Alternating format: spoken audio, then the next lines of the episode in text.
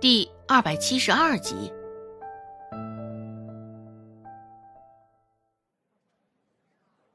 长栋啊，看来你还是不懂。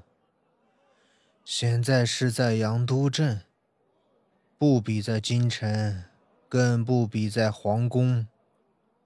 我们的严一行也因与镇上的聪明无异，上回你冒犯于他。按照道理，就应该跟他赔礼才是。更何况，我们现在还身处于此，少不得他们的帮忙照料，更应该主动示好，给点甜头，以示友好，人家这才会心向于我们。原本还躺着的男人，经过一天之后，现在已经能够坐着了。只是脸上的神色依旧苍白虚弱，不过体内的毒素清了，倒也不是那般难受。睫毛很长，还很浓密。男人低垂着头的时候，那眼睑下方能够看到一片甚是明显的阴影。上回周芷来内侍替他治病时，他虽闭着眼睛，耳边却是清醒的。能够听到周芷与夏长栋之间的对话。一个女人，既能让夏长栋语塞，让他认输，不简单。醒过来，知道替他治病的是个十岁左右的小丫头，他心里也是大为震惊。雷公藤，断肠之毒，没想到那个丫头竟然能轻松化解。看样子。是个可造之才，是主子。夏长栋现在也只能点头应和。此刻虽说答应的诚恳真挚，只是夏长栋心里却还是我行我素。在他眼里，贫贱等级之分还是甚是重要的。主子就是主子，怎么能与这种下等的贱民相提并论？主子就是想的太多，太善良，也太优柔寡断了。不过有一点，主子说的不错，日后少不得还要与这些人帮衬。现在关系还不能搅和的较为尴尬紧张。国子脸心中想到，那坐在床上的人岂能不知道夏长栋心里的想法？作罢，也没有继续开导他。明白夏长东的脾气，也知道他的执拗、固执，多说无益，索性放弃。回到房间，周芷才将夏长栋给的包裹打开。一打开，入眼的就是珠光宝气：一只鎏金点翠钗，一只云角珍珠卷须簪。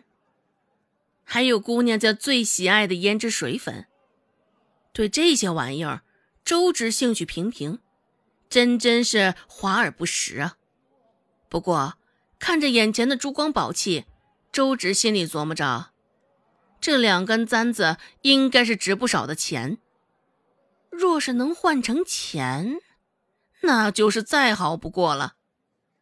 像这样的贵重东西，他拿着也不合适啊。若是拿回周家，那也只会落入孟婆子的手中。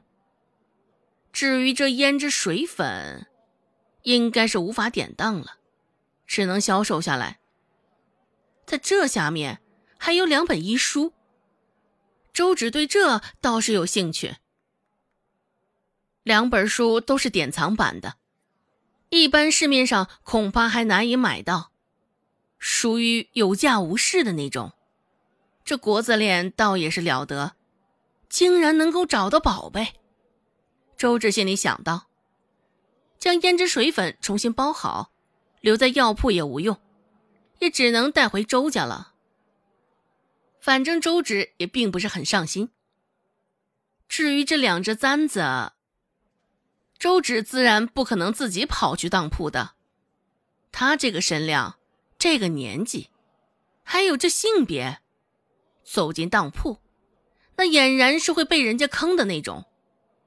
周芷琢磨着在晌午时分带去致远酒楼，拖着顾寒生帮忙典当一番。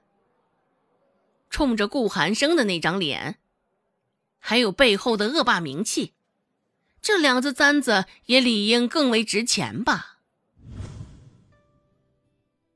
提溜的姜糕与两只簪子，到点儿了，周芷就抬脚往致远酒楼去了。两只簪子，周芷也是好好的藏在衣服内，更是里三层外三层，好好的扎紧别在了腰间。一是怕这样的贵重玩意儿露了白，遭人眼红，遭到黑手；而二，周芷也是怕自己会大意，将这两只簪子给弄丢了。丢了，可一切就打水漂了。周芷琢磨着，这个时辰，估计柳青青还在致远酒楼。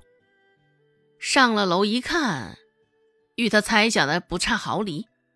柳青青果然在，而这一回，柳青青不像往常一般坐在门口的位置，而是抢占了温志安的位置。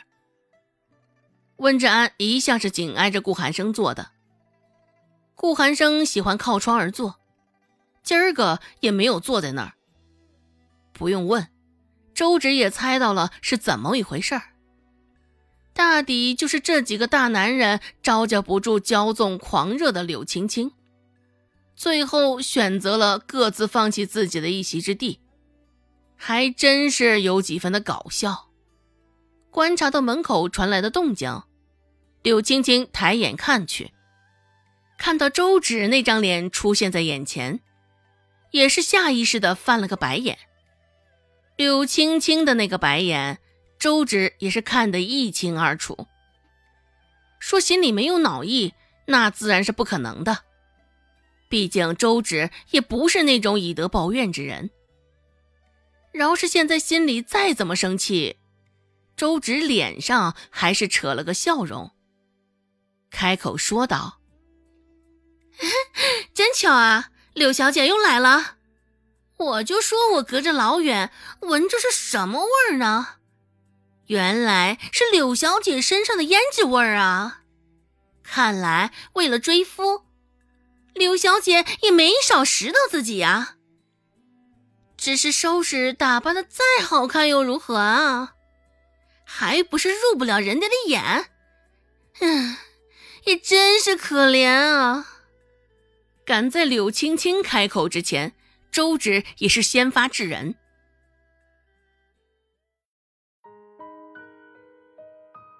本集播讲完毕，感谢您的收听。感兴趣别忘了加个关注，我在下集等你哦。